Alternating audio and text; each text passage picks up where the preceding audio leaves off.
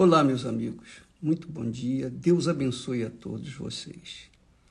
E que o Espírito Santo, o Espírito de Deus, venha conduzir os nossos pensamentos, as nossas ideias, os nossos corações, para que possamos saber tirar o melhor, o proveito melhor proveito desta terra, desta vida que Ele nos tem concedido.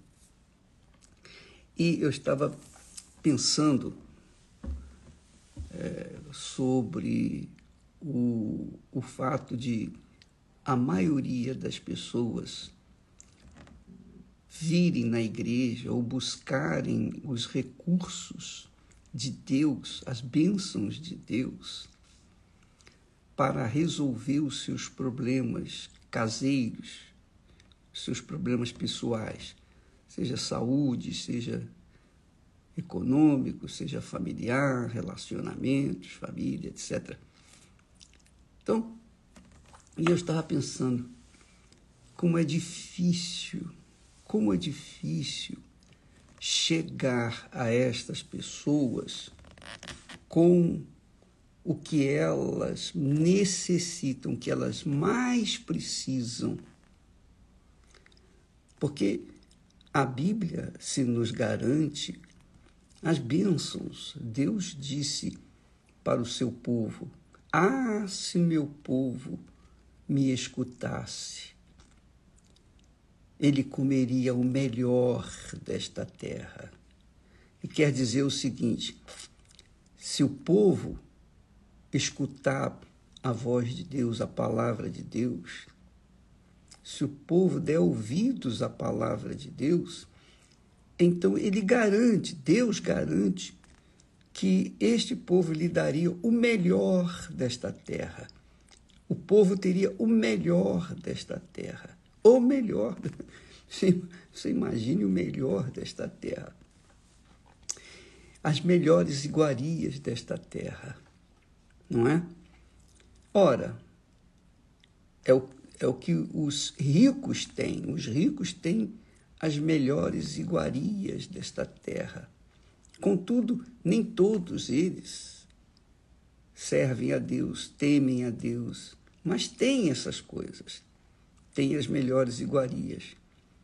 Só que eles, com as melhores iguarias, eles têm as maiores depressões, infelicidades, inferno que eles vivem por conta das suas riquezas. Enquanto eles têm a riqueza ou as riquezas deste mundo, o pobre tem a riqueza da fé. a compensação do pobre é a riqueza da fé. E com essa riqueza da fé, o pobre alcança a riqueza de Deus, as riquezas de Deus. Com as riquezas deste mundo, os ricos não alcançam as riquezas dos céus, porque eles estão é, confiando, eles estão. É, como é que se chama? Eles estão ah, apoiados, eles estão apoiados, sustentados pela riqueza. Então, quem está se apoiando na riqueza jamais vai confiar em Deus. Porque Deus é invisível, a riqueza é visível, ela é tocável. A pessoa experimenta a riqueza. Mas o que, que acontece? O pobre não apalpa a riqueza pobre fica de longe, vendo os ricos se gabarem, se ostentarem nas suas riquezas. Mas a, a grande diferença é que os ricos, os pobres, melhor dizendo, se eles não têm as riquezas deste mundo, eles têm a riqueza da fé. a riqueza da fé dá ao pobre o direito de ter o direito de ter as riquezas de Deus. maiores, infinitamente maiores que a dos ricos. Os ricos só têm dinheiro. Eles são tão pobres, tão pobres que só têm dinheiro. Mas o pobre, que não tem dinheiro, tem a fé. E a fé que eles têm, que o pobre tem, lhe dá acesso ao melhor desta terra. Não uma vidinha mesquinha, medíocre. Não. Deus quer que o seu povo tenha o melhor desta terra. Jesus disse: Eu vim para que tenham vida e a tenham com abundância. Mas essa vida abundante não começa do lado de fora. A vida abundante começa dentro do pobre. A vida abundante do rico é do lado de fora. é exterior.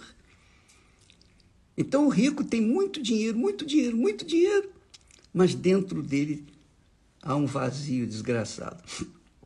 Se não fosse isso, se isso não fosse verdade, os ricos não se matariam, não se suicidariam, que é o que mais acontece. O pobre não, o pobre não tem nada, ele não tem nada o que pegar, o que ver, ele conserva dentro de si uma fé simples, como de criança. E é isso, essa fézinha que ela tem, é que lhe dá o direito de tomar posse das riquezas insondáveis de Deus. E justamente é difícil para você. Eu estava pensando, meu Deus, o que, que o senhor quer que eu dê para o teu povo?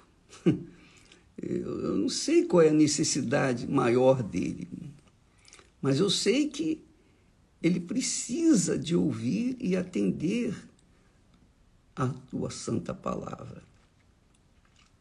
Mas é difícil, porque o pobre fica com o olho grande no rico, ele quer, ele quer o que o rico tem. Ele, quer, ele deseja o que o rico tem. Que é uma coisa até natural, porque ele não tem nada, ele quer o que o outro tem. Mas, se o pobre entendesse a palavra de Deus, e é isso que eu peço que o Espírito Santo faça, que ele venha libertar o entendimento das pessoas que têm estado secado, têm estado cego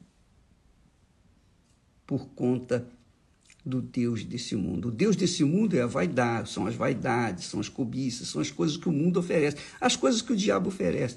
O diabo ofereceu mundos e fundos para Jesus. Então, o diabo sabia que ali estava o Filho de Deus, mas ele tentou, ele tentou pegar Jesus, mas Jesus foi firme. Ele disse, quando diabo sugeriu transformar, Jesus transformar as pedras em pães, o diabo esperou aquele momento que Jesus estava esfomeado. Ele estava morrendo de fome. 40 dias, 40 noites, sem comer nada. Você pode imaginar a fome que ele deveria estar, a debilidade que ele deveria estar vivendo. Então, quando o diabo sugeriu que ele comesse, que transformasse as pedras em pães, Jesus respondeu: olha só, que é o caminho que nós temos que seguir. Jesus disse: está escrito, Satanás, nem só de pão o homem viverá. Em outras palavras, nem só da riqueza o homem viverá, nem só de toda ostentação o homem viverá, mas de toda a palavra de Deus. Quer dizer, a vida a vida, a essência da vida, a plenitude da vida, a abundância de vida que Jesus promete, começa com a palavra, em ouvir e obedecer a palavra. Só isso. É isso aí. Agora, é difícil a pessoa que está com fome, você chegar para ela, você, olha, preste atenção, creia na palavra de Deus, obedeça, que Deus vai lhe suprir todas as necessidades. Ela disse: É verdade, eu sei, mas primeiro eu quero pão, eu quero comer. Mas Jesus, Jesus disse: Nem só de pão o homem viverá. Então, um, o pão que desceu do céu, que é Jesus, que é a palavra encarnada, que é o Espírito de Deus, é o que dá vida às pessoas. Então, quando você for na igreja hoje, não vá pensando em receber isso, aquilo, aquilo outro. Vá em busca do pão que desceu do céu, a palavra de Deus. Oh, meu Deus, dá-me entendimento da tua palavra. Eu sou pobre necessitado, porém eu confio na tua palavra. Dá-me essa palavra, dá uma palavra que venha me fortalecer o meu espírito, fortalecer a minha alma, libertar o meu entendimento, para que eu possa então ter acesso às tuas riquezas. Então, minha amiga e meu amigo, lembra que Jesus disse: buscai primeiro o reino de Deus. Buscar primeiro o reino de Deus é buscar o Espírito Santo, que, uma vez dentro de você, vai guiá-la, guiá-lo de acordo com a santa vontade de Deus. E aí, sim, quando você recebe o Espírito de Deus, você toma posse do tesouro. e aí você vai ter um tesouro disponível para todo dia, cada dia, tirar lá uma moeda para a sua necessidade diária, para o seu sustento, tirar de lá um valor que lhe vai sustentar naquele dia. E, e aí Jesus conclui dizendo: Olha, buscai primeiro o reino de Deus e todas estas coisas vos serão acrescentadas. Quais são as suas necessidades? Quais são os seus problemas? Quais são a, a, a, as coisas que você mais necessita? Tudo isso vai ser acrescentado. E Jesus, então, deu até um, um exemplo: os passarinhos. Você vê os passarinhos, os animais, eles não plantam, não semeiam, não fazem nada, mas Deus não deixa faltar nada. Deus não deixa faltar nada. Olha só que bacana. Então, é a mesma coisa. Quando a pessoa crê na palavra de Deus, ela se torna rica, porque a palavra de Deus traz para ela, faz ou traz à existência o que não existe, como foi que aconteceu na criação do mundo, quando Deus, com a palavra, criou todas as coisas. Ora, você imagina, se com a palavra de Deus, o mundo que a gente vê, que a gente pega, que a gente toca, que gente, enfim, que a gente contempla, foi criado, imagine o que Deus não vai criar através da palavra dele dentro de você. Nada será impossível para você. Mas, primeiro, a palavra. Primeiro, o reino do Espírito Santo. Ontem nós falamos sobre a mente de Cristo, né? que a Bíblia fala, o apóstolo Paulo diz que nós temos a mente de Cristo. Nós temos a mente de Cristo. No versículo 12 de Romanos, capítulo de Coríntios, 1 Coríntios capítulo 2, ele diz assim: Nós não recebemos o espírito do mundo, o espírito do mundo cobiça as coisas do mundo. Nós não recebemos o espírito do mundo, mas o espírito que provém de Deus, o Espírito Santo, para que o Espírito Santo pudesse nos dar a conhecer as bênçãos de Deus para que o Espírito Santo venha abrir o entendimento e possamos contemplar as maravilhas de Deus. Por isso que Paulo é, fala com enfaticamente que o Espírito Santo é quem ensina. Ele faz-nos entender as coisas espirituais, separar as coisas espirituais das coisas não espirituais, as coisas materiais. Quando você tem o Espírito Santo, você tem entendimento, compreensão. Você sabe como resolver os problemas. Você sabe que os problemas vêm e os problemas vão.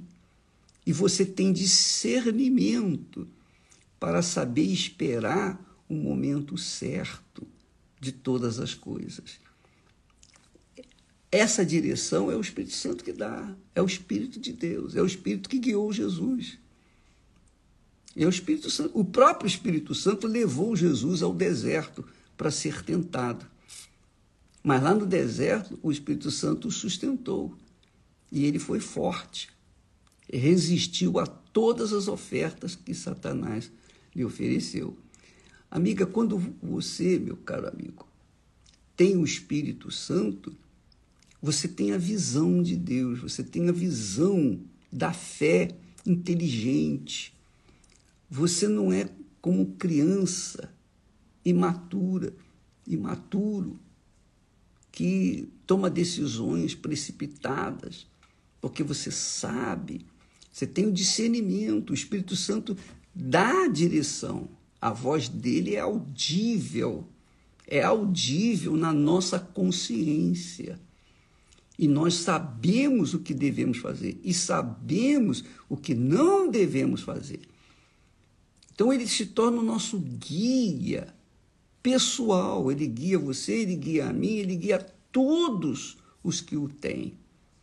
Mas primeiro você tem que priorizar o recebimento do Espírito Santo. Você tem que priorizar. Eu sei que você tem problema familiar, problema é, econômico, problema talvez de saúde, qualquer que seja o seu problema. Primeiro, busque o Espírito Santo. E com ele você vai ser levado aos pastos verdejantes. Tá bom? Vá hoje na igreja com essa fé, com essa consciência de que Ele, Deus, quer lhe guiar pessoalmente aos pastos verdejantes. Ele é o Pai que quer guiar-nos aos pastos verdejantes. Deus abençoe a todos e até amanhã, em nome do Senhor Jesus. Amém.